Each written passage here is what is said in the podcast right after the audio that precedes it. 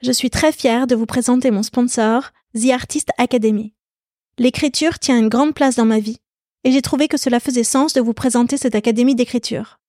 The Artist Academy est connue pour proposer des masterclass d'écrivains lus dans le monde entier, comme Eric Emmanuel Schmidt, Raphaël Giordano ou Bernard Werber.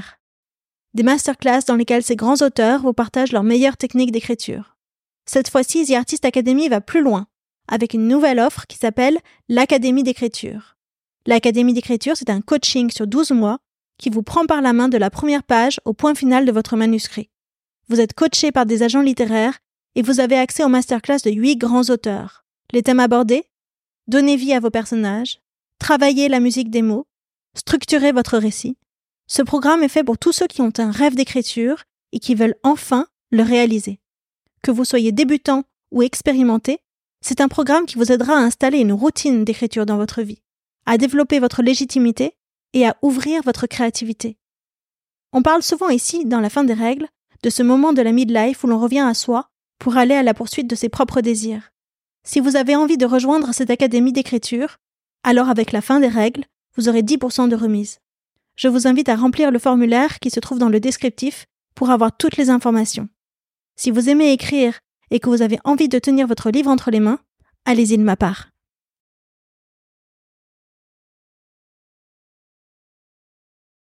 Pour en revenir à l'opération, en effet, bon, bah, aux alentours du, 20 octobre 2014, bon, bah, ma vie était foutue.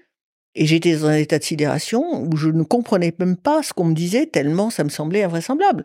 J'étais bloquée pour neuf mois, moi qui avais été une businesswoman, qui, qui voyageait à l'international, était active dans les réseaux de femmes, qui faisait la fête avec toutes mes copines, des dîners à la maison, des trucs, les enfants, organiser des voyages, le machin, le truc, le machin.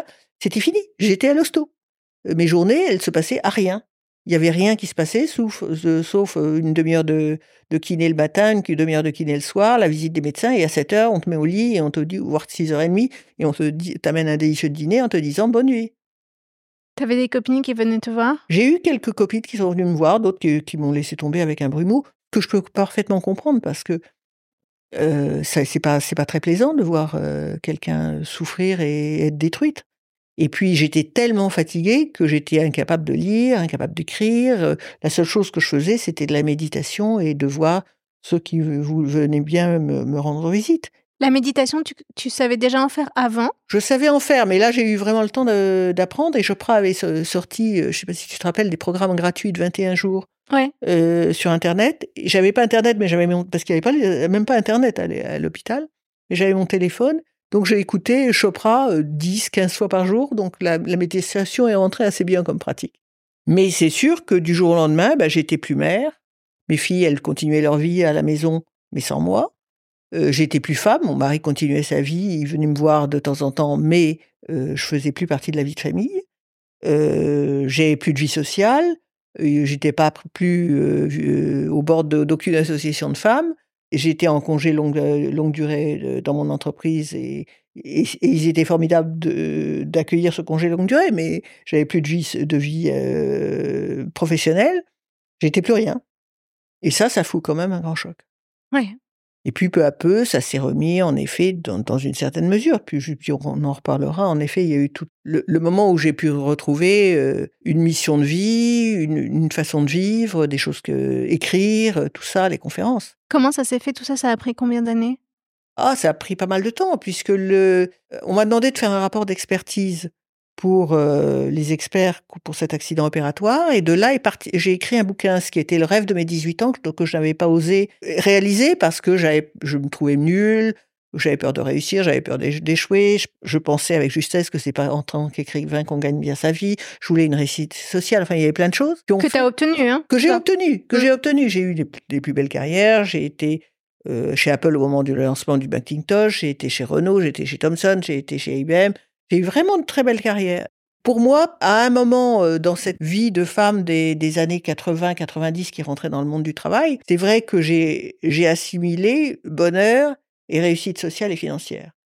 Mais euh, mon, véritable bonheur, ça a été en effet quand de ce rapport d'expertise en, en 2016, 2015-2016, un jour je me suis rendu compte que j'avais écrit un bouquin et que trois ans jour pour jour après mon opération, Ce livre, Le roseau penchant, histoire d'une merveilleuse opération, euh, est sorti euh, aux éditions Fauve et j'ai vu donc chez mon libraire mon quatrième enfant euh, dans les étagères.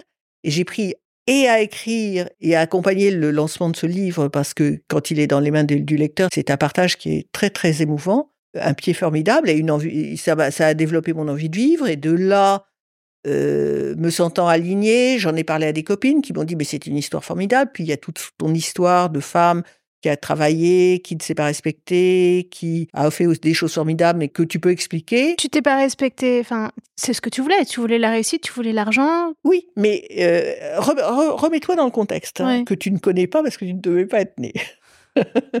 dans, les dans les années 80-90, les entreprises appartenaient à des hommes. Le, pouvoir économique, les directions générales, les directions, les, les grandes décisions, c'était des hommes qui accueillaient une force de, de frappe euh, des femmes parce qu'on était créatifs, parce qu'on avait du talent, parce qu'on fournissait de, de, un travail qui était nécessaire, etc. Mais le pouvoir de décision, il était chez eux. Et ils demandaient qu'on...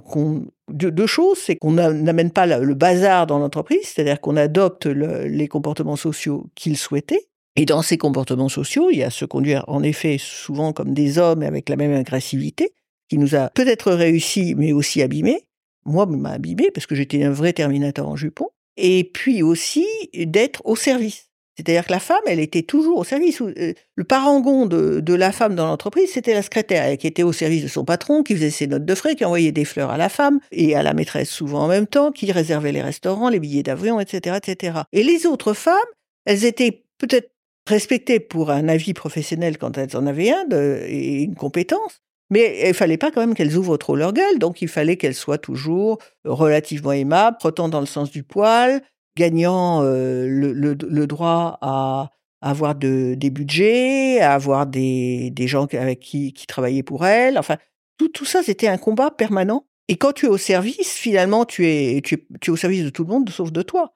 Et, en fait, le rôle de la femme dans les années 80-90, c'était d'être au service de, de, son entreprise, tu étais au service de ta famille, tu étais au service, et moi ça je le regrette pas du tout, de mes enfants de tes enfants et tu es au service de tes amis et tu oublies quelqu'un là-dedans, c'est de quoi tu as envie toi? Alors j'ai commencé à y réfléchir quand mes filles sont nées.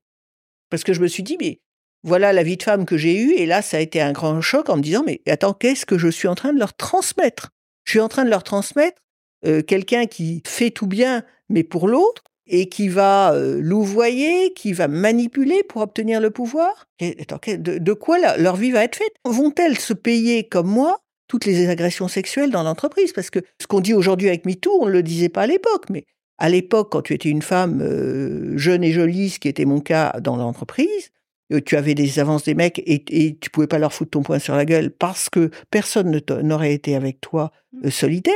Moi, il y a eu une entreprise fort connue où j'ai travaillé pendant un certain temps et où j'avais été engagé par le directeur du marketing qui m'avait repéré depuis longtemps et j'avais déjà dit non dans un, dans un job précédent. Et au bout d'un an, en n'arrivant pas à ses fins, il m'a dit, bon, écoute, on va, on va, on va pas se tourner autour du pot. Ou tu couches avec moi, ou je te vire. Mmh.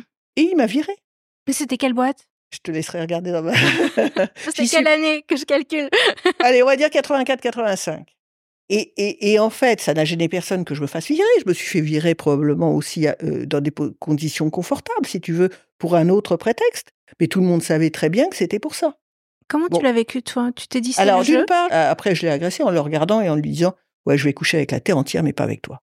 Donc, ça, ça m'a fait bien plaisir. Mais n'empêche que après, euh, je, me suis dit Mais on est, on est, je ne suis pas protégée. Si euh, ce monde d'hommes où ils sont tous des queutards, ils se tiennent la main ou autre chose entre, eux, et nous, où on passe, où on casse. Et puis après, c'est vrai que après j'ai repris, je suis rentré dans des boîtes plus normales et j'ai pas eu trop trop de problèmes objectivement, mais j'ai tout, toute ma vie et probablement jusqu'à la fin de ma carrière professionnelle été toujours, ouais, peut-être un peu parano, mais très attentive à qu'il n'y ait pas de la, moindre ambiguïté. Et avec une, une espèce, avec certains mecs dont je sentais ça aurait pu virer, euh, tu vois, un peu rapidos, qu'ils étaient un peu trop chauds ou, ou, latins pour moi, euh, à garder mes distances, euh, tu vois, ou très, presque agressive, ou très très distante. J'étais pas détendue. J'ai jamais été plus détendue avec un mec qui était un de mes patrons. Après ça,